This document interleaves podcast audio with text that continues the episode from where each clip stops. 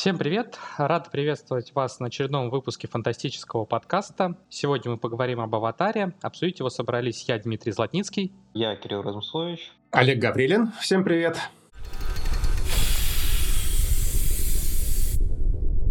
Естественно, наш разговор имеет повод. Это выход второй части, состоявшийся не везде, к сожалению. Вот. Но мы прежде всего хотим сегодня поговорить э, не про нее, а, наверное, про феномен Аватара, про то, какой он а, след оставил в и наших сердцах, и в индустрии кино, как он сохранился спустя все эти годы. Так что обсудим в целом эту франшизу, которая, кажется, только набирает сейчас обороты. Давайте, наверное, начнем с того, что вспомним вообще свое первое знакомство с Аватаром, когда как посмотрели, какие были впечатления. Так получилось в то время, уже на самом деле даже точно не помню. В общем, в то, в то время, в 2009 году, а, я работал в мире фантастики редактором кинораздела. И так получилось, что «Ават с аватаром» а, я впервые познакомился, это был даже не показ самого фильма, а это был так называемый пресс-показ. То есть это все происходило масштабно и с помпой. Собрали кучу журналистов и показали им превью фильма. Это был буквально небольшой кусочек, который состоял из нарезки разных сцен. Здесь я должен, наверное, начать говорить с трушащим голосом, сказать, что как сейчас помню, Милок Джейк Салли просыпался первый раз в теле Аватара и впервые попадал на Пандору, то есть он вот ходил на улицу и видел эту незнакомую планету. После этого показывали трейлер, и было еще, кажется, видеообращение Джеймса Кэмерона. Вот. А следующее знакомство уже было на непосредственной премьере. В Москву тогда народ еще навезли. Там был и сам Кэмерон, там был Сигурни Уивер. Такой волшебный момент знакомства вот с актрисой, которую знаешь с детства, как героиня боевиков, но при этом было удивительно, что при вот как-то личном общении она будете смеяться, она очень мне напомнила мою учительницу по английскому. Она такая, такая очень кроткая, вежливая. Ей надавали ручек для автографов, и она стояла, значит, с этой вязанкой и э, затравленно озиралась на журналистов и спрашивала, это ваша, это ваша? Вот. Ну, и, соответственно, сам показ фильма. Так что вот в этом плане, в плане знакомства с первой частью мне повезло, это все было весьма масштабно. Ну, я первую часть смотрел в обычном кинотеатре, 3D у нас что тогда полноценного не было. Вот, так что смотрел просто в обычном кинотеатре со всеми, как положено. Я Кэмерон, я, конечно, ожидал этого фильма, потому что Кэмерон, в принципе, мой любимый режиссер. Снял несколько фильмов, которые у меня прямо там в топ-10 входят по-любому. Вот, ну, впечатления были такие, что в целом, конечно, оно все красиво. Ну, явно, явно это не самый его лучший фильм. То есть как бы красиво, да, там, но это вот основное. А потом у нас наконец-то начали завозить 3D, где-то где-то через месяц после вот того, как Аватар начался прокат, наконец-то появился полноценный 3D кинотеатр. И там, конечно, были гигантские-гигантские очереди, ну, чтобы посмотреть Аватара. И я помню, там мне тоже было интересно все-таки. Я до этого ничего в 3D не смотрел. Сходить на него в 3D, и это было такой небольшой квест, чтобы еще получить билет. Потому что, понятное дело, тогда в интернете билеты в кино не, не продавались у нас. То есть надо было приходить, приходить туда, вживую стоять. В общем, то еще удовольствие. Там первые, там вообще такие истории были, что кто-то там билеты скупал, там потом их перепродавали. В общем, такое вот счастье. Ну, на 3D посмотрел, стало еще красивее, но, к сожалению, сюжет от этого не улучшился.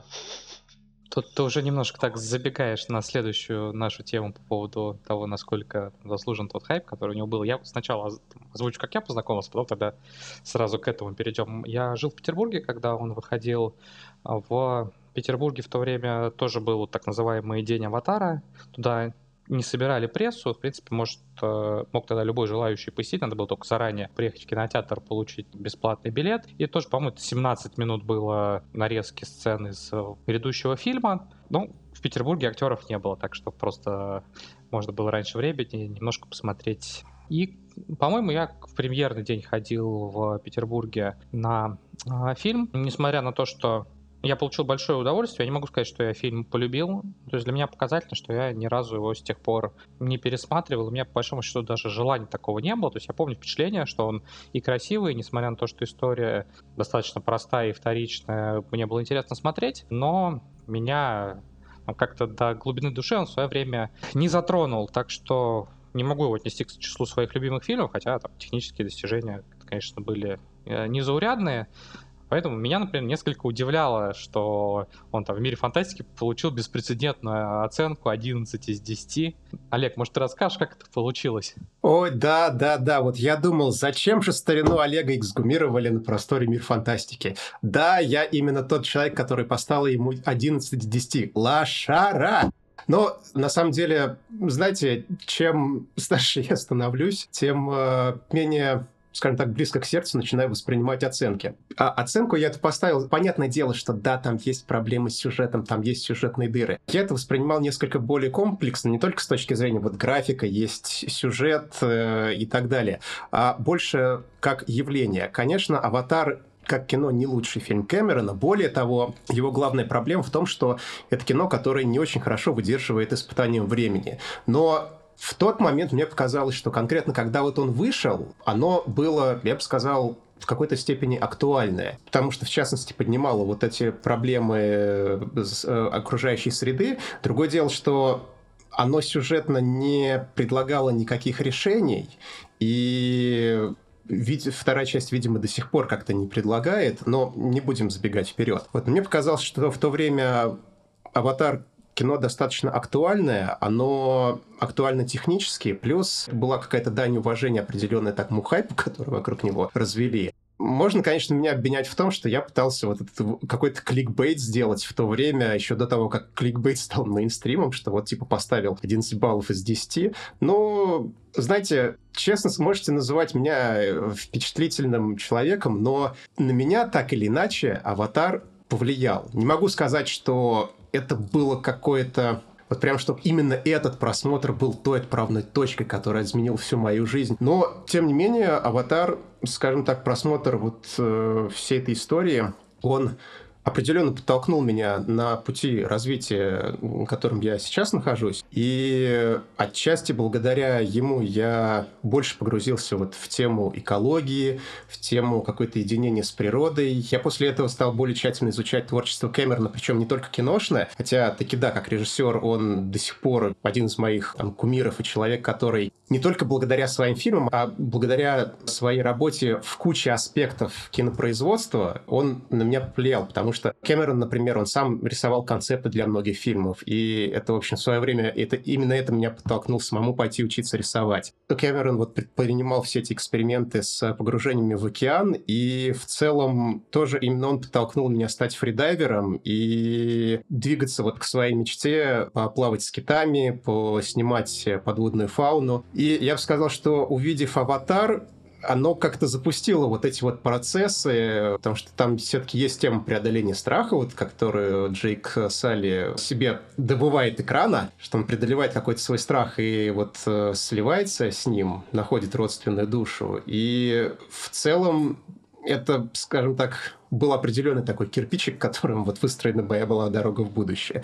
Поэтому, несмотря на то, что сюжет там абсолютно простой, и персонажи некоторые, очень мягко скажем, не проработанные, но именно сама атмосфера и тот экологический посыл, который Кэмерон туда закладывал, ну, до меня он дошел.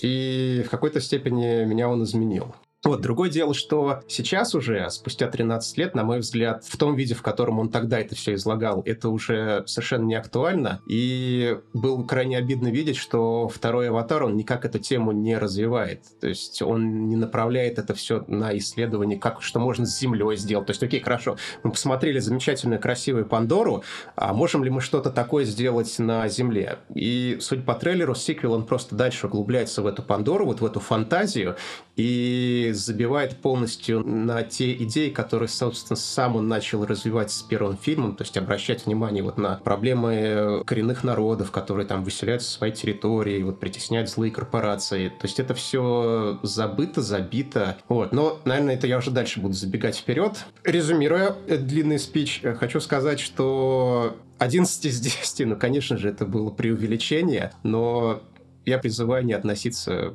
настолько серьезно к оценкам, которые издания разные ставят, потому что вот э, присылали мне какой-то из отзывов, что вот читал «Мир фантастики», но увидел «Аватар» 11 из 10 и все, разорвал с ним отношения. Ну, это же...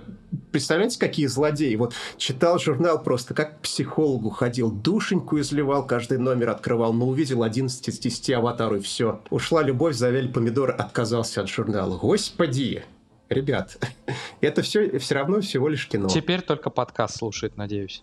Ну, хотя бы подкаст, вот, вернее. Да, да. Свое мнение я немножко уже озвучил, когда начал говорить о своих впечатлениях. А, вот а, у меня от него было очень сильное впечатление непосредственно в зале кинотеатра. Ну, то есть ты смотришь, а, у тебя ну, может быть, и, не челюсть отвисает, но вот такой постоянно глаза горят, ты смотришь с восторгом на это все, тебя захватывает, тебе не оторваться, ты не замечаешь, как пролетают эти часы, вот, но при этом э, выходишь почти как отрезало, то есть там особо его у меня не было желания ни обсуждать, ни как-то углубляться в эту вселенную. То есть, может быть, э, те, кто из наших слушателей там, читают э, «Мир фантастики», не бросили его вот в девятом году и как-то знают примерно про что я пишу. Я много пишу там про Звездные войны, например, про другие межавторские вселенные. И мне обычно, если меня зацепила, например, игра или фильм, мне интересно потом погрузиться в то, что происходит еще в этой вселенной, там, в комиксы, в книжки.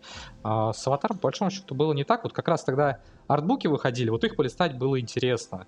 А сейчас выходят комиксы, у меня вот, опять же, не было никакого желания там вернуться на Пандору чуть пораньше, э, почитав комиксы, узнать, что там еще происходило. То есть для меня это все-таки показатель, что такого какого-то сильного эмоционального воздействия для меня фильм не произвел, что мне не захотелось э, в этот мир углубляться еще сильнее, пока не появился второй аватар именно на большом экране.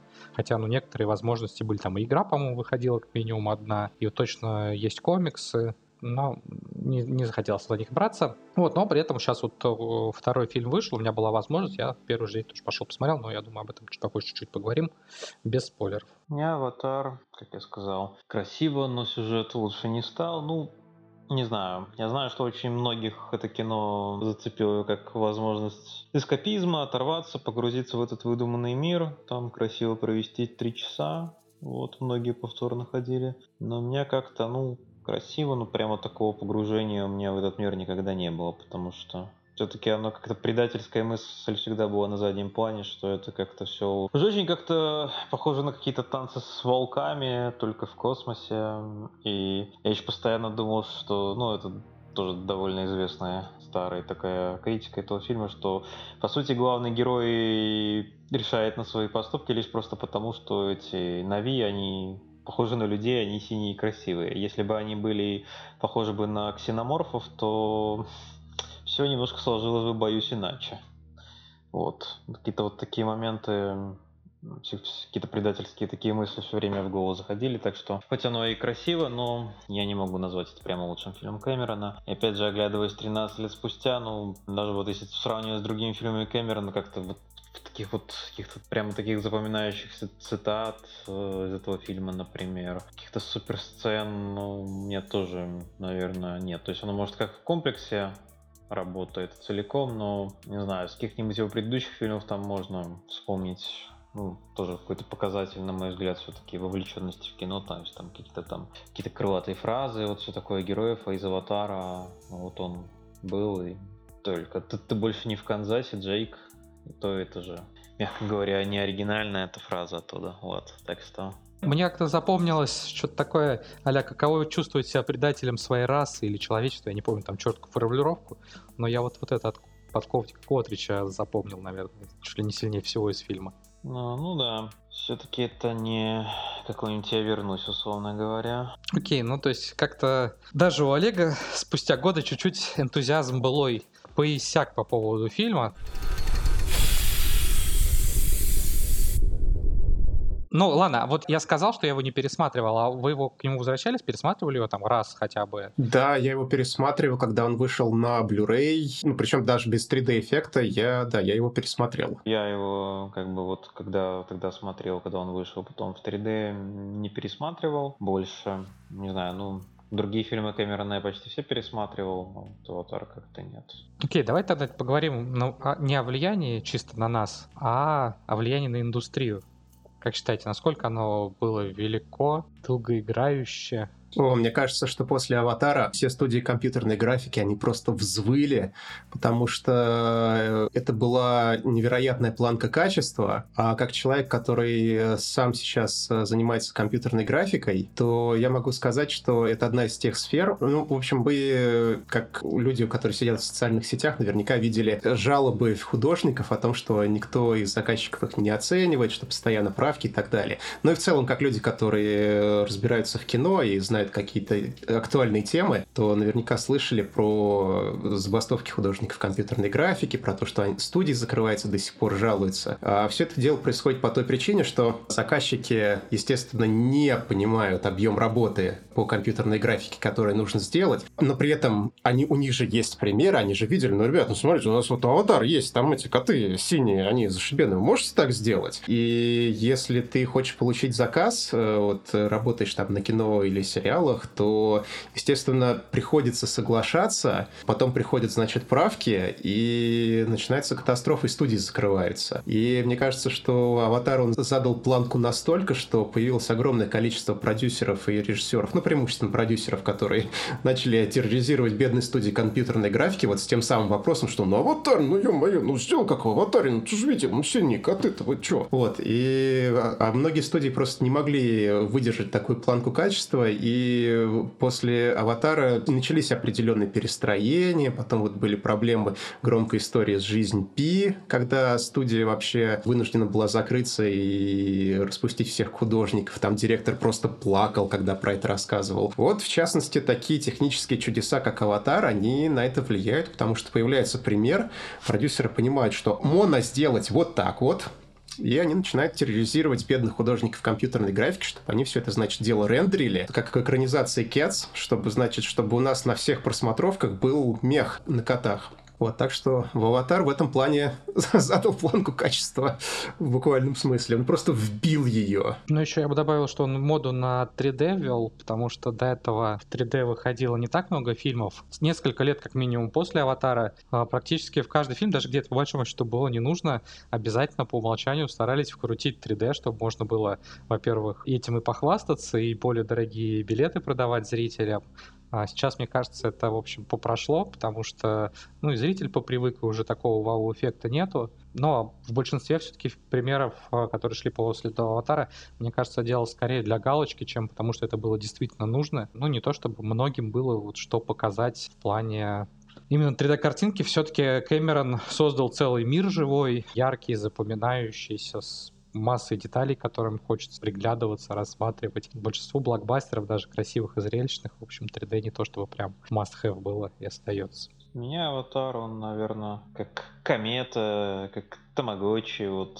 знаете, все эти вещи из далекого прошлого, то есть он стремительно пролетел, всех захватил, а потом также стремительно улетел. И все о нем примерно вот так вот и прошло пару лет, и как-то весь этот эффект начал рассеиваться. Потому что 3D, ну вот ну, 3D вообще мода на 3D вспыхивает где-то раз в 30 лет получается. Она в 50-х была, потом в 80-х была, и вот на стык нулевых и десятых как раз Аватар очень удачно в эту волну вошел. Да, и все тогда, я помню, начали конвертировать свои фильмы в 3D. И, конечно, во многом это этот формат очередной раз, это увлечение 3D, из-за из него довольно-таки быстро и сосона нет, потому что все начали быстро делать конвертацию в 3D, которая, по сути, ничего, ничего не, не давала фильмам, а только съедала деньги за билеты. И, не знаю, мне кажется, вот, ну, гравитация в 3D хорошо смотрелась вот из таких реально фильмов, которые стоили этого формата. Как я понимаю, как ни странно, «Обитель зла» четвертую вроде бы даже хвалили за 3D, но другое дело, что сам фильм, конечно, мягко говоря, такой себе, вот. А так получилось, что все почему-то подумали, что «Аватар» это собрал почти 3 миллиарда долларов, он в 3D, мы сделаем в 3D, и мы тоже соберем такие деньги. Но что-то пошло не так. И я даже не знаю, я даже, честно говоря, не помню, вот, что в 3D, когда последний раз я вообще был, сколько это было лет назад, и как-то эта мода сошла на нет очень быстро. Ну и с аватаром, мне кажется, эффект такой же, то есть, как бы вот, вот в плане каких-то там цитат, отсылок. Э, ну, не в самом фильме, но ну, когда в других произведениях какие-то отсылки есть, там в разговорах, есть на форумах, там на YouTube видео. То есть аватар как-то в последние годы не так и часто вспоминались. То есть как-то те же какие-нибудь Марвелы, они полностью забили это поле. Марвел, комикс экранизация, аватар, он как-то вот... Я говорю, для меня это как такая комета явление. То есть он, он был очень яркий, он всех порадовал, слепил, а потом он так вот исчез. И вот прошло 13 лет, и снова он вернулся.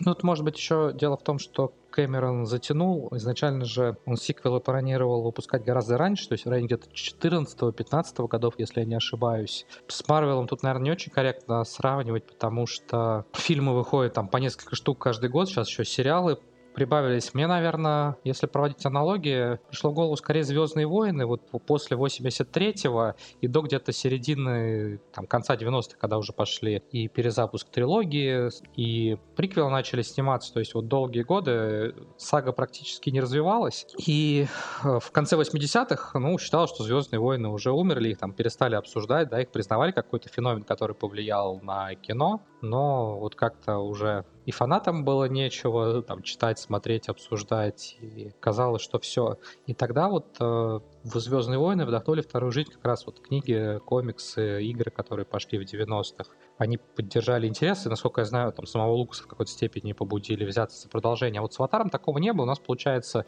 вот были годы пустоты, когда ничего кроме обещаний, что да-да, я вот-вот возьмусь, я там разрабатываю технологии и тому подобное, ничего по аватару, собственно, ну, такого серьезного, заметного не происходило, поэтому, мне кажется, он исчез из информационного поля, из каких-то обсуждений зрителей, журналистов, кого бы то ни было. А, кстати, хотел спросить, вот, может быть, кто из вас в курсе, а, в России, да, аватар исчез с информационного поля, но смотрел я вот всякие ретроспективы и обзоры, которые выходили накануне второго аватара, и там показывали в США магазины, которые заполнены мерчендайзом, э, ну, тематические разделы. Там есть магазины, которые прям вот посвящены кино, особенно в Лос-Анджелесе, они просто завалены мер- мерчем по аватару. Причем это мерч не вот, который вышел в связи с премьерой второго фильма, а это мерч по оригинальному аватару, который выходил тогда и продолжает выходить. Поэтому мне вот интересно, может быть, кто в курсе, он действительно прям совсем исчез из информационного поля? Или он где-то там вот э, эхом звучал? на заднем плане. Ну, мне вообще не попадался ни просто где-то в магазинах, там, в каких-то mm. путешествиях, ни... Я не слышу, что проводились какие-нибудь там фестивали аватара, как есть по Колесу Времени, или по Звездным Войнам, или по Игре Престолов. Ну, что тут, мне кажется, что ну вот у меня ощущение, что он вообще исчез, по большому счету, из информационного пространства до последнего времени. Я могу ошибаться, то есть я специально не следил за этим. Но мое ощущение именно вот такое. Что... Ну да, мне кажется, что его в основном только вспоминали в плане там шуток про то, что там а, при очередной перенос там на 1139 год в таком плане. И вместо трех фильмов пять, а потом 10. Да, да, ну в плане, кстати, мерча тоже на самом деле, ну там, где я жил, понятное дело, не все так здорово с ним как помню, в Лос-Анджелесе, но что-то я сходу тоже что-то не особо часто припоминаю, что что-то такое видел. То есть, опять же, комиксы бесконечные, там, да, без проблем, Гарри Поттер, да, без проблем, Звездные войны, всего хватает, вот такого вот. А, аватар, ну, как-то нет.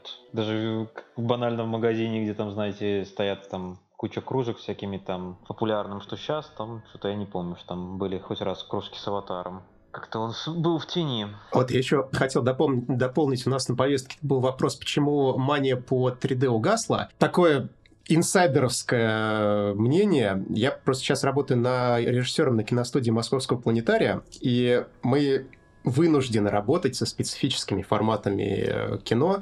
У нас, в частности, есть вот как раз э, небольшой кинозал э, с 3D и есть большой купол. И должен сказать, что помимо того, что есть какая-то мания на потребление 3D, контента, прости господи за слово, есть еще и производственный фактор. Потому что вот представьте, вы продюсер, начинаете день с чашечки кофе, значит, садитесь и начинаете заниматься великим делом – бюджетированием. Открывайте, значит, Google таблицы, начинаете считать расходы на фильм. И вы понимаете, что если у вас четкая заточенность под 3D, это специфический формат, это дополнительные расходы и дополнительная нагрузка. Если у вас нет гарантии, что эта штука выстрелит, что все вот эти вот ваши дополнительные затраты на проработку сценария, на режиссуру, на производство компьютерной графики, на, за, на аренду техники, на э, выстраивание кадров, потому что любая специфика — это дополнительное время. Особенно раньше, когда камеры были большие, вот у нас стоит старый Red, который размером с 5 утюгов, то есть на него еще «Звездные войны» снимали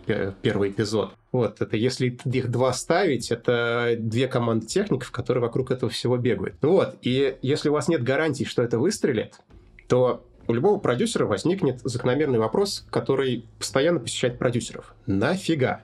То есть зачем вообще с этим париться? И поэтому здесь, наверное, мания не только в плане потребления, то есть типа народ сходил, понял, что ничего такого там нету, и сказал, а, ну и фиг с ним. Это еще и продюсерская точка зрения, то есть а зачем нам настолько вкладываться в производство фильма? То есть давайте отдадим это китайцам и индусам, которые это все конвертируют. У нас будет галочка, мы сможем показывать это в специфических кинотеатрах, но в целом мы во многом сэкономим.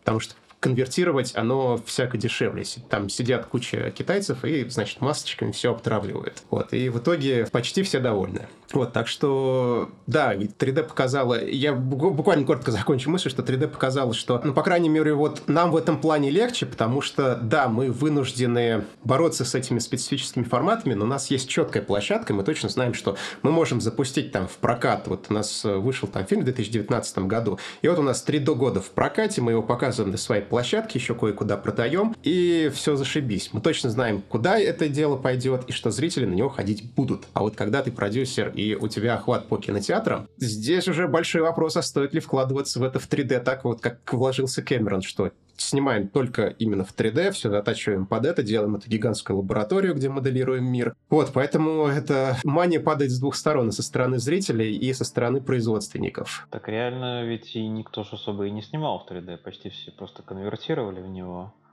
И я говорю, снимали в 3D там вот Куарон, может быть, гравитацию, там Андерсон с обителью зла своей, еще пара фильмов каких-то там было, которые... Они еще этим хвалились в рекламной кампании. Помню, что у нас настоящий 3D. А большинство всегда было конвертация, и конвертация это... Если люди смотрели, видели, что конвертация не делает фильм лучше, или наоборот все жаловали, что картинка более темная, и как бы, мне кажется, тут изначально не особо много было. Я еще помню, у Питера Джексона были эти эксперименты с, э, сколько там, 48 кадров в секунду, как альтернатива 3D времена Хоббитов. Но тоже все буквально сразу и умерло, потому что оказалось, что это тоже никому не надо. А 3D, 3D как бы, по-моему, особо никто... Массово, на самом деле, в 3D никто ничего и не делал. То есть еще, ну, ужастики еще там какие-то делали. Может, там пираньи 3D вот эти вот все, да. Но они-то всяко дешевле же, чем, условно говоря, тут же Аватар. Но мне кажется, оно и изначально не то чтобы много кто ре- реально в 3D делал. Я имею в виду то, что почему это дальше не пошло. Они скорее пытались срубить легкие деньги, а как бы как, когда пытаешься срубить легкие деньги, это вот к этому и приводит, что как бы интерес, может быть, конечно, и так бы упал, но так он просто упал еще быстрее. Вот за счет именно вот этой вот дешевой конвертации. Конвертируем кино в 3D, и а зачем? Как бы с точки зрения зрителя. Зритель посмотрел раз, посмотрел два, посмотрел три, ну, сделал вывод, что типа, ну, все это фигня какая-то. Как бы аватара-то больше нету. Если бы Кэмерон выпустил бы, вот как э, действительно говорили, планировалось, ну, допустим, в 2014 году, может быть, это тогда бы придало второе дыхание формату. Вот именно тогда. Вот. А сейчас уже как-то, наверное, надо ждать, когда там будет следующий интерес. В 2040 году, я так понимаю. Если он раз в 30 лет происходит. Ну, к тому времени уже просто вот как на Пандоре подключают к растениям, людей будут э, к USB подключать и напрямую в мозг тебе транслировать картинку и впечатление, и все. 3D уже будет не нужно. Ну, возможно. Давайте, наверное, про сиквел поговорим. Поскольку я посмотрел, э, я, наверное, поделюсь э, общими впечатлениями. Сразу скажу, тут особых спойлеров не будет, так что даже если их боитесь, то можно не приглушать звук. На первый взгляд может показаться, что, в общем, это те же яйца, только в профиль. Ну, то есть по большому счету, конфликт по сравнению с первым фильмом не очень изменился. Просто декорации другие, вместо джунглей тут по большей части такой архипелаг островов, моря, глубины этих самых морей. А так люди на Пандоре захватывают, разрушают, аборигены защищают свой дом и отстаивают то, что им дорого. Ну, то есть вот основополагающий конфликт, он по сравнению с первой частью особо не поменялся, но наполнение такое личностное и драматическое, оно другое. Если то была история такая достаточно классическая героя, который оказывается среди чужих и в итоге проникается их культурой, их взглядами и переходит на сторону того, кого изначально считал врагами, выступает против тех, кто еще не так давно были его товарищами, то второй фильм, он скорее про семью, про заботу о семье, про взросление. Тут Джейк Салли уже и не главный герой, уступает в значительной степени и экранное время, и фокус внимания своим детям, как родным, так и тут есть и приемные у него дети. А, вот, и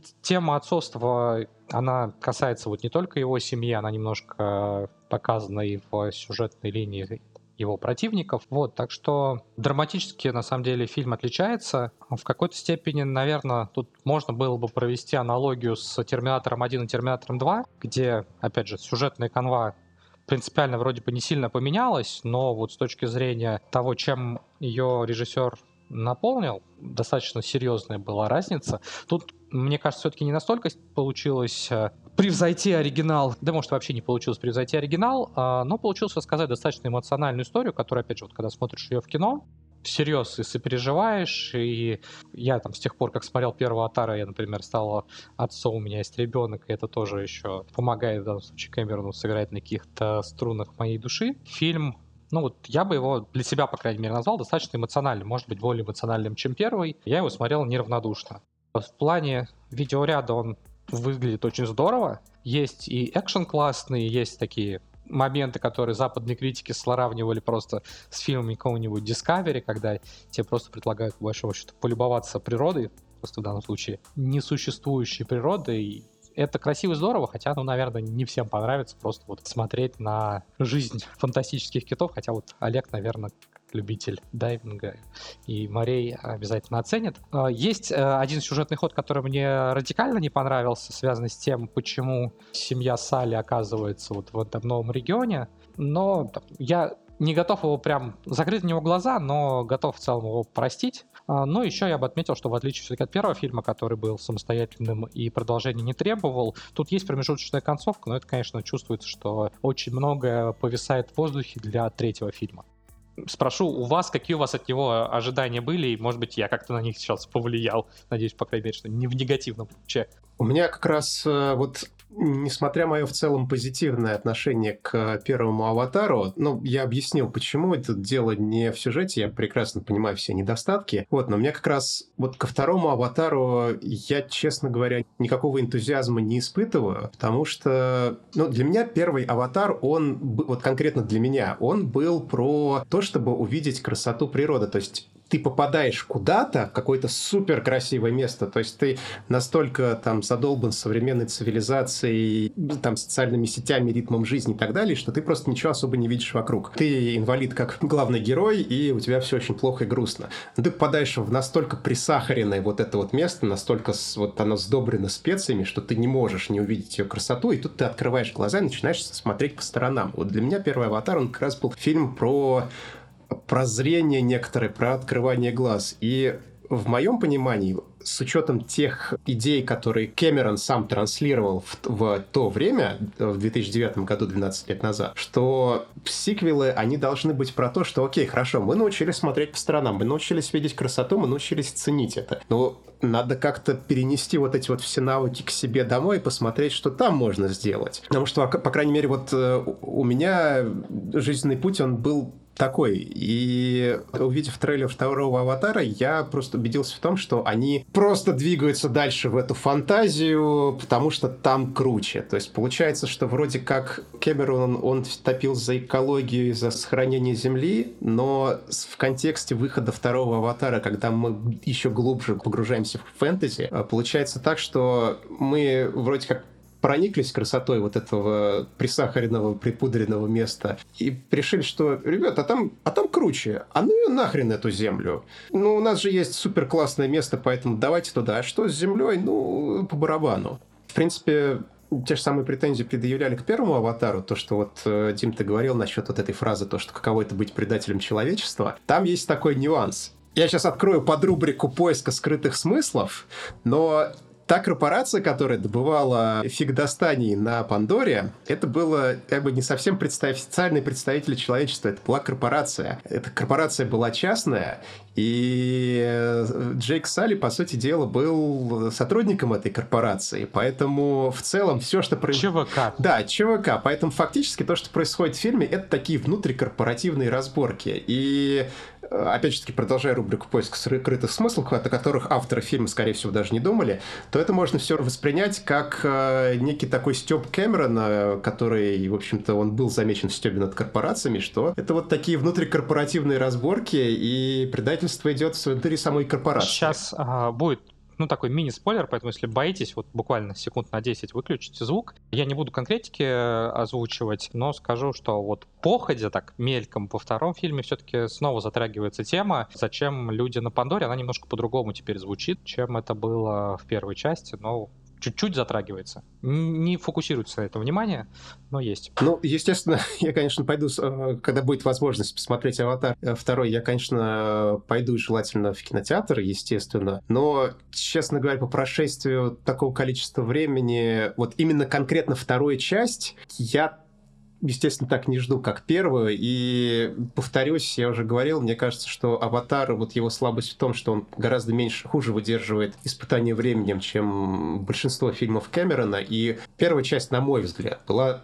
актуальна тогда, и она пришлась к месту. А вот вторая, я с вами со всеми соглашусь, что да, она сильно опоздала, и... Если говорить чисто экологической повестки, не брать там вот э, сюжетное наполнение, то как раз, насколько я помню, в западной фантастике вот в нулевых годах она не особо затрагивала тему изменения климата, климатических проблем, проблем с экологией. Ну, то есть кто-то, конечно, об этом писал, но это не было прям каким-то трендом. А вот последние, наверное, лет пять это полноценный такой заметный тренд фантастики, именно где пишут о проблемах экологии, иногда земной, иногда это какие-то вымышленные миры, но тем не менее писать об этом серьезно стали вот относительно массово недавно. Проблема в том, что в, в аватаре, как бы, честно говоря, тому говорится, что на Земле как бы все плохо с экологией, но и все в первом. Я не знаю, что во втором, конечно, я не смотрел, но в первом, может быть, конечно, там расширенная версия, там еще было несколько сцен на Земле, но в целом оно скорее как, мне кажется, больше как фон, что на Земле все плохо с экологией, на Пандоре все здорово, но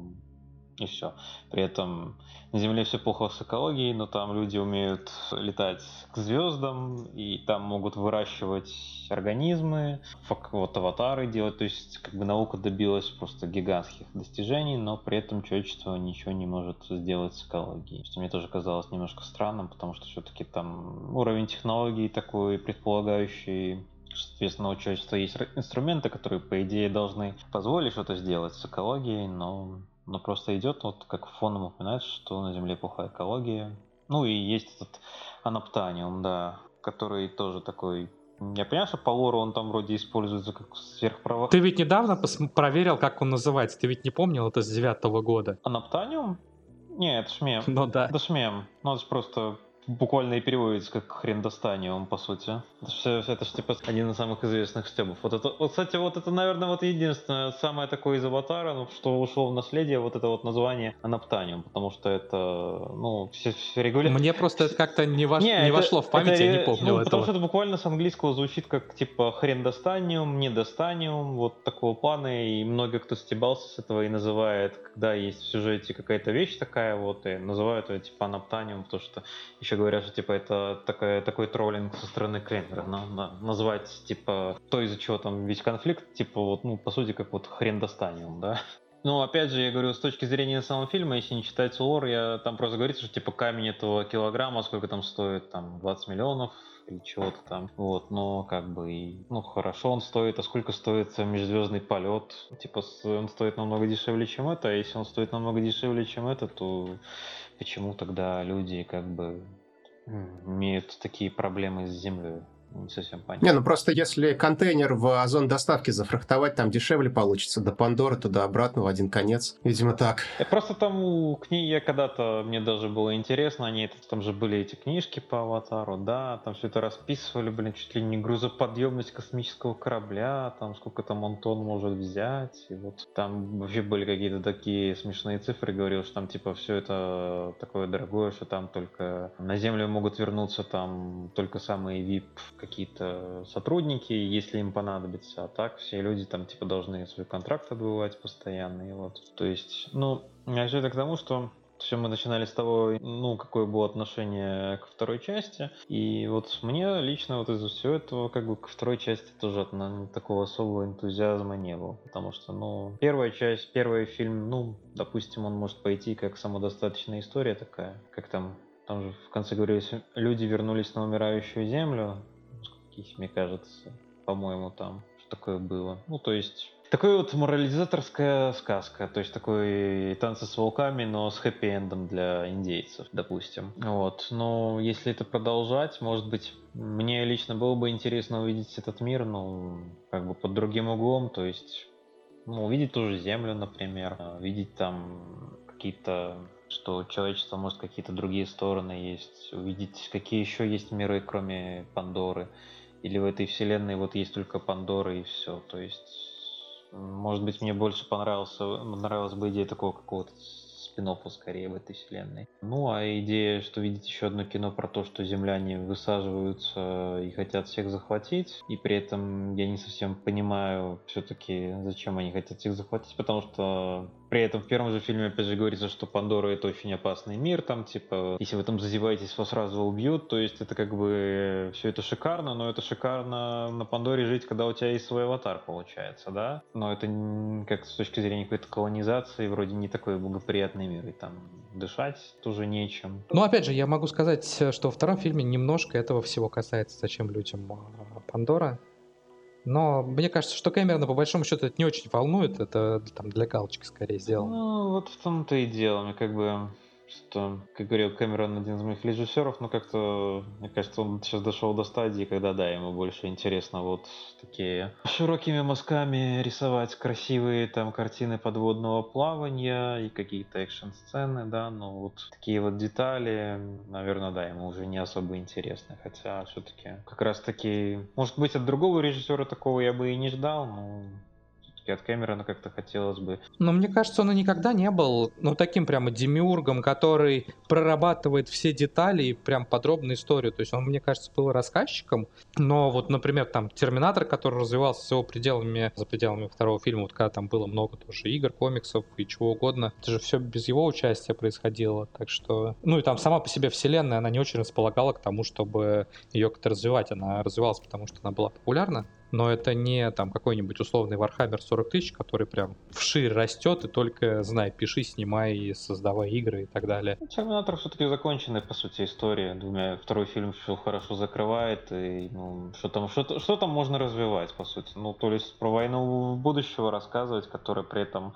вроде как ее и предотвратили. Ну, либо от, от, делать очередное путешествие времени и все отменять. Ну, как это получилось, все мы как бы видели. Ну, мы, собственно, еще собирались обсудить любимые работы Кэмерона. Мне кажется, вот как раз так логично к этому подошли. Давайте, наверное, пару слов скажем, в принципе, о том, какая его а, работа нам наиболее близка, любима каждому. Ну ладно, если я предложил, то я и скажу. Собственно, разговор про Терминатора, он как раз, мне кажется, ну, по крайней мере, со мной хорошо в данном случае резонирует, потому что Терминатор 2 — это, наверное, одно из главных моих таких детских воспоминаний, вот когда я увидел настоящий блокбастер и смотрел его не отрываясь, захватив дух. Причем я помню, что это было в гостях у кого-то. Я там был э, с родителями, с мамой, и была какая-то взрослая компания. Меня посадили в соседнюю комнату, там было куча кассет, сказали, займись себя чем-то. Видимо, рассчитывали, что я займусь себя чем-то типа Том и Джерри. А я поставил Терминатор. Мне, наверное, было, не знаю, лет 7, 8, 9, что-нибудь в таком духе. А, он был еще на английском, и я английский тогда знал ну, вот, буквально на самом базовом уровне, но тем не менее я вот смотрел его просто, вот, а что вот так вот вообще можно снимать и такое можно на экране показывать, ну то есть это был какой-то совершенно такой незамутненный восторг, хотя я не очень понимал, что происходит на экране, Вот, через какое-то время я уже так, пересматривал более осмысленно его. И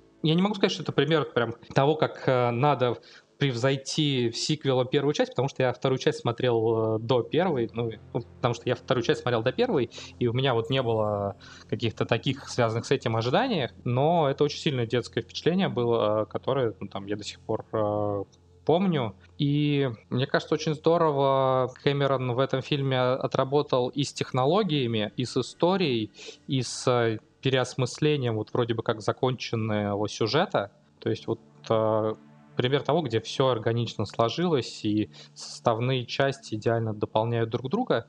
То, что в фильмографии Кэмерона, понятное дело, есть и другие хорошие фильмы, но вот «Терминатор» для меня такой вне конкуренции с точки зрения рациональных каких-то доводов и с точки зрения того, какое там лично меня впечатление в свое время произвел. Ну, давайте я, э, я продолжу. Безусловно, насчет Терминатора, как говорится, я думаю, так еще даже больше, чем вы. Вот, тем не менее, несмотря на всю мою любовь к второму Терминатору, для меня самым любимым фильмом остается «Чужие», потому что я до сих пор сохранил в себе... Ну, во-первых, я сохранил себе вот детскую восторженность, любовь к этой вселенной. И, скажем так, это единственное пока из, вот, из вселенных научно-фантастических, которых я люблю с детства и до сих пор не перестаю любить. И мне кажется, что второй, что «Чужие», вот это сиквел, во-первых, эталон сиквела строения, это эталон научно-фантастического кино, связанный с космосом. И еще, что для меня немаловажно, это для меня эталон режиссерской работы, вот методов режиссерской работы и режиссерского творчества. Первый раз я его посмотрел в Дании, так получилось, что когда мне было 5, 6, 7 лет. В общем, жил я с семьей несколько лет в Копенгагене по э, отцовской работе. И как раз вот вышли чужие, у нас был видеомагнитофон, нам принесли кассету. И вот был мне, значит, 6 лет, и посмотрела с родителями чужих. Ничего вообще не понял, было дико страшно и было дико интересно. И, в общем, как-то чужие с тех пор запали в душу, при этом я очень долго их не пересматривал. Потом, по-моему, пересмотрел в средней школе, уже понимая, о чем говорят дяди и тети вот эти вот на экранах. Вот, и с тех пор, будете смеяться, но вот регулярно пересматриваю, и при этом вот каждый раз как по новой. Как, кстати, как фанаты Гарри Поттера, которые устраивают просмотр каждый год. И самое главное, вот теперь, когда уже накопал про фильм, меня восхищает Кэмероновского работы, потому что, в первую очередь, самое главное, он рассказывал в интервью, что у него одна из главных проблем была работа с британской командой, потому что у британцев есть четкое распределение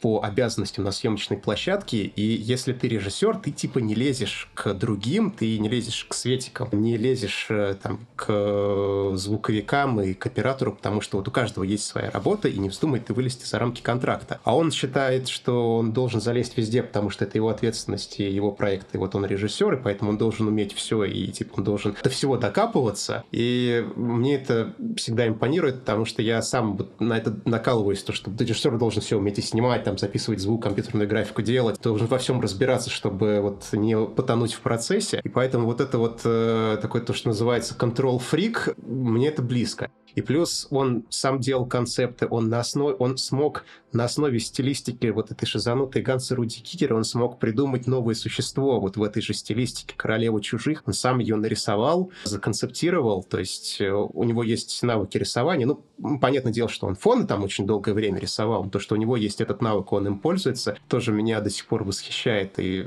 повторюсь, что я сам из-за этого пошел учиться рисовать. И насколько досконально продуманы все мелкие детали в чужих, на которые можно даже не обратить внимания, но тем не менее они все складываются в историю. И мне кажется, что это очень сильно не хватает всем современным фильмам, даже неважно, фантастическим, не фантастическим, что люди, режиссеры в первую очередь, ну и киношники в целом, там, дизайнеры и так далее, они повысилась планка качества, то, о чем я говорил. Вот сделали, значит, графику красивую, вот, чтобы богато было. Но при этом все забыли, как собирать детали, вот это вот все маленькие деталюшечки, все как собирать это все дело в истории. То есть сейчас выходит куча всяких фильмов о фильмах, где куча дизайнеров рассказывает о том, как они, значит, вырисовывали все царапинки на доспехах Боба Фета, но при этом, когда смотришь, все это на историю не работает. То есть появился тренд на закапывание вот в царапинке, или там наверняка читали новости по поводу второго «Властелина колец» э,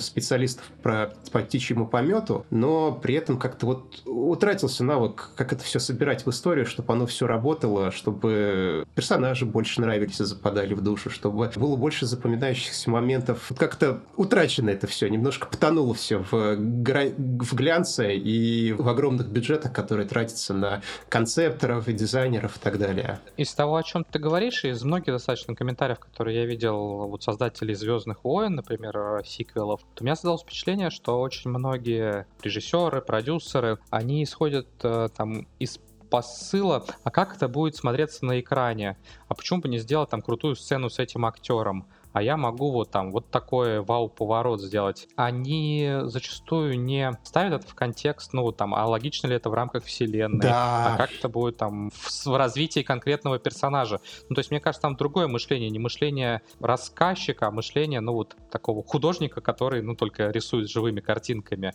И в этом, мне кажется, зачастую проблемы, когда там ну, у меня как зрителя есть претензии к современным фильмам именно из-за того, что я жду вот, э, что мне покажут историю, а мне прежде всего хотят что-то показать, э, там, что произойдет вау-эффект, а какая под этим будет история, вот не то чтобы не задумываются, но это где-то вот не в верхнем, а, не в списке приоритетов, не на первом месте. Ой, Дим, вот, значит, абсолютно согласен, это прям очень точно сказано. И, ну, про проблемы современных фильмов я, честно говоря, даже начинать не хочу, потому что все очень грустно, и в эту бездну лучше сейчас не глядеть, а то можно еще 4 часа писаться. Мне кажется, вот ранний Кэмерон когда он ну, наверное, не, не скажешь, что когда он только начинал, потому что те же самые «Чужие Терминатор» это было уже взлет карьеры, когда он дорвался до больших денег, но, тем не менее, вот Кэмерон того образца, он еще не утратил вот такую простоту. Он же грузовики возил, вот там был работягой, то есть и в его фильмах был вот эта вот прямолинейность, такой, может быть, немножко в каких-то местах дуболомный, но такой вот шарм. А сейчас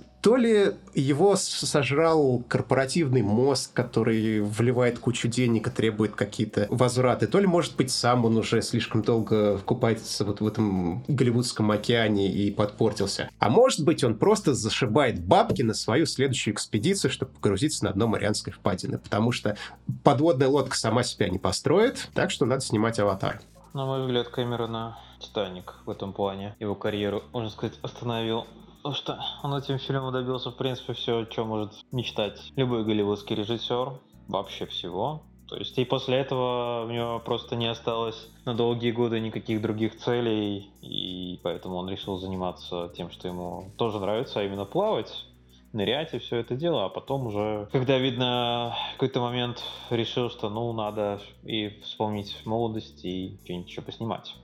Ну, заодно заработать, чтобы там дальше можно было понырять. Ну, а в плане его любимых фильмов, ну да, я тоже не буду особо оригинальным. Как бы «Чужие», которые, в общем-то, можно сказать, анти-аватар на в каком-то смысле. Ну, хотя и там, и там, конечно, тоже злая корпорация, но все-таки, наверное, по посылу они немножко отличаются. Вот, потому что ну, что тут сказать. Чужие это действительно пример того, как нужно делать сиквелы, причем делать сиквел, он же делал сиквел не своего фильма, он делал сиквел культового, признанного всеми шедевра, который был шедевром и им останется. Чужие это как бы квинтэссенция того, что вообще Кэмерон хорош, то есть персонажи, диалоги, там актеры, с которыми у него регулярно он работал, отличная музыка, там это фильм еще до компьютерной эпохи, но с великолепными дизайнами. Опять же, там центральная тема в какой-то степени, наверное, перекликается с аватаром, потому что там все-таки центральная тема это тема семьи, и тема преодоления страхов, вот, и все-все-все. Ну и, в принципе, как бы Терминатор и Терминатор 2 тоже не очень-очень нравятся. В отличие от многих, я их даже по порядку смотрел, и, конечно, первый Терминатор меня в детстве очень не пугал.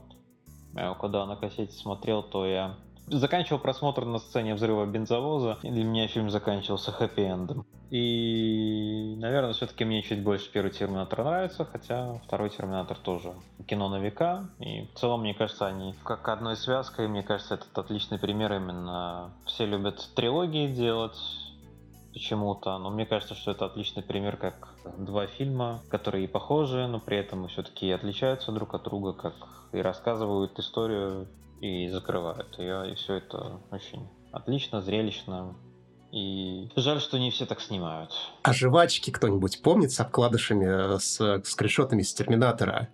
Помните, в детстве такое дело да, было? Кто-нибудь застал? Да, да, я помню, хорошо. Было дело, да. Это просто было дико прикольно. Я, когда первый раз эту жвачку купил, мне, кто, помню, кто родители купили, что ли, или бабушка даже на каникулах был. Я еще тогда не смотрел второго Терминатора, и вот, значит, э, мы с пацанами со, со двора собрались, там у всех было какое-то количество вкладышей. Я думаю, что Терминатор — это, наверное, про каких-то здоровых мужиков, которые во все стреляют. Вот, ну это же было гениально, просто... Ну, в целом, не то чтобы прямо не то чтобы далеко от э, истины. Да, не Можно то, что... и так охарактеризовать. Да, но все, но все равно Вернее, были так, тонкие один нотки. здоровый мужик стреляет в одного доходягу. Да, точно. Но все равно там душевная концовка, жалостливая. Вот, и чтобы это, хотел еще, если никого не перебиваю, в смысле не сбиваю, хотел, чтобы закончить на смешной ноте, позитивной. Вот все люди, которые удивлялись, что, а, это тот чувак, который Аватар 11 поставил, ему Аватар нравится, собирайтесь поближе к колоночкам, что я скажу еще одну дурость по поводу фильмов Кэмерона, которые нравятся. Какой из фильмов Кэмерона вы цените меньше всего? Попробую гадать. Это фильм «Бездна». И вот фильм «Бездна» мне тоже нравится.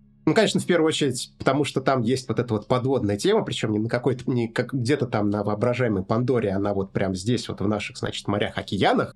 И я ее на самом деле недавно пересматривал, и уже когда вот с позиции опыта погружения, это, конечно, ты уже на все это смотришь по-другому, а с позиции подводных съемок я ее плохо помнил, и когда я увидел, как они, значит, снимаются в костюмах реально под водой, там электричество включают, я, честно говоря, офигел, потому что под водой снимать, ну, конечно, когда у тебя есть баллон с воздухом, это немножко попроще. Я с баллоном не часто ныряю, в основном на задержке, но все равно Э, самое главное, что съемки под водой это дико опасно, и с учетом того, что они все это, они же им осветить это все нужно было, там съемочную команду погрузить, утопить, значит, под воду эту декорацию, и это что-то фантастическое.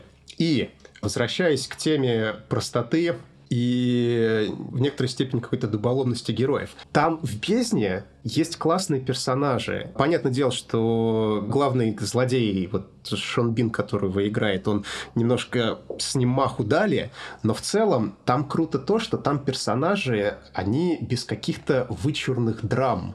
То есть там есть люди, которые как бы занимаются вроде как э, своим делом, это они просто делают свое дело, и у них появляются какие-то проблемы по ходу сюжета, и они их решают. Что в корне не похоже на фильмы последних лет, э, которые писали мальчики и девочки, которые закончили экспресс-курсы по сценарному мастерству и которым вбили в школу, что обязательно у героев должна быть драма, у него должна быть преодоление, значит, сюжетная арка должна заканчиваться тем, что он решает свою психологическую проблему. И поэтому вот у нас появилась куча всяких блокбастеров с нервными героями, где куча драмы, куча, значит, все хмурые ходят, все страдают. Ну, вот как Бэтмен последний с Паттисоном. Там, значит, там все хмурые, у всех плохое настроение, все, значит, все мрачные, все слезу пускают но нифига не происходит вообще. И вот у Кэмерона вот это такое э, немножко деревенское кино. Там, значит, мужики под водой водят гигантскую машину. И у них, короче, проблемы. Их сейчас все нафиг затопят. И они эту проблему решают. Без всяких драм. Ну, то есть, да, там, там есть э, проблемы с супругами, но она именно она как дополнительная, она не как основная герои очень реалистичные. И может быть это эффект от того, что какое-то пресыщение настало вот современными блокбастерами, где все передраматизировано, слишком драматизировано. Но вот «Бездна» мне тоже нравится. Не на 11 баллов, но тем не менее. Люблю этот фильм. Да, я только хотел сказать, что там Майкл Бин был все-таки, не Шон Бин. А, да. Хотя он тоже во всех фильмах умирает, как и Шон Бин, так что, да, технически можно считать, что они братья. Да, прошу пардона. Ну, да, давно кинообозрением не занимался. Что там, Бин какой-то? Ну, Ш Шон. Бин по имени Шон, вот. Главное, что не, не, не мистер. Да. Я, кстати, хотел бы сказать, что «Бездна», мне кажется, не то, что это просто фильм, как будто, что он как бы самый плохой в том плане, что он не нравится, он просто, наверное, самый менее часто вспоминаемый, да. Мне кажется, что к этому кино в целом все довольно хорошо относятся, просто он скорее подзабытый. Я помню, как... Оно с точки зрения визуала состарилось гораздо хуже, чем тот же Терминатор. Терминатор не, сегодня может... Не, какой, там же все, там все отлично просто. Там же ре... они же снимали, они снимали бездну, блин, в ядерном реакторе под водой настоящий, то есть там... По-моему, даже когда я его смотрел первый раз, уже где-то в конце 90-х, он казался несколько таким Может быть, водяное щупальце э, график. Водяное щупальце, да. Ну,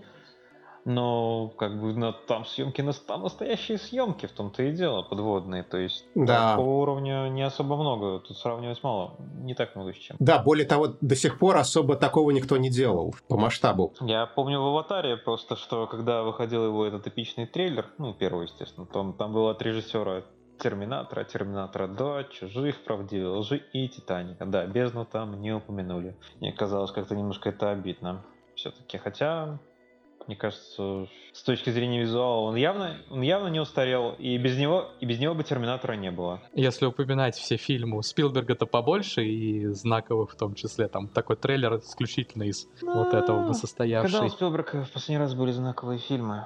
Вот такой вопрос интересный. Реально знаковый особое мнение там какое-то, условно говоря, 20 лет назад. Ну, знаковое, знаковое не знаю. С э, последнего, что меня прям очень понравилось, это первому игроку приготовиться, с огромным удовольствием посмотрел. О, это ну, опасно. Ладно, это, это, это опасная тема. Давайте тогда закончим с той темой, на которую, собственно, и собрались. Аватар, конечно, немножко оказался тоже подзабыт, э, но есть шанс, что в ближайшие годы воскреснет подобно или переродится подобно Джейку Салли благодаря новым фильмам, которые как минимум два нас ждут в относительно сжатый период времени. В 2024 должен выйти триквел, который уже снят, так что тут переносы вряд ли состоятся. А если они будут окупаться, то обещает или грозит Кэмерон уже и пятью фильмами. Вот, ну и в стиле прямолинейности, простоты деревенщины я добавлю еще к этому пожеланию, что любите природу. Не в том плане, что не надо днями и ночами думать про изменение климата, но, по крайней мере, не надо мусорить. Если люди будут меньше мусорить, это может сильно помочь. А самое главное, что если есть какая-то мечта там зайти на Эверест или съездить в Африку и переночевать с гиенами в прериях, то надо не бояться и следовать за мечтой. Мне кажется, хорошие такие слова, которые подведут итог нашей беседы. Спасибо всем, кто нас слушал. Спасибо и читателям мира фантастики. И до новых встреч в фантастическом подкасте. Спасибо, что позвали, возродили. Всем хорошего кино и пока. Пока. Мир фантастики.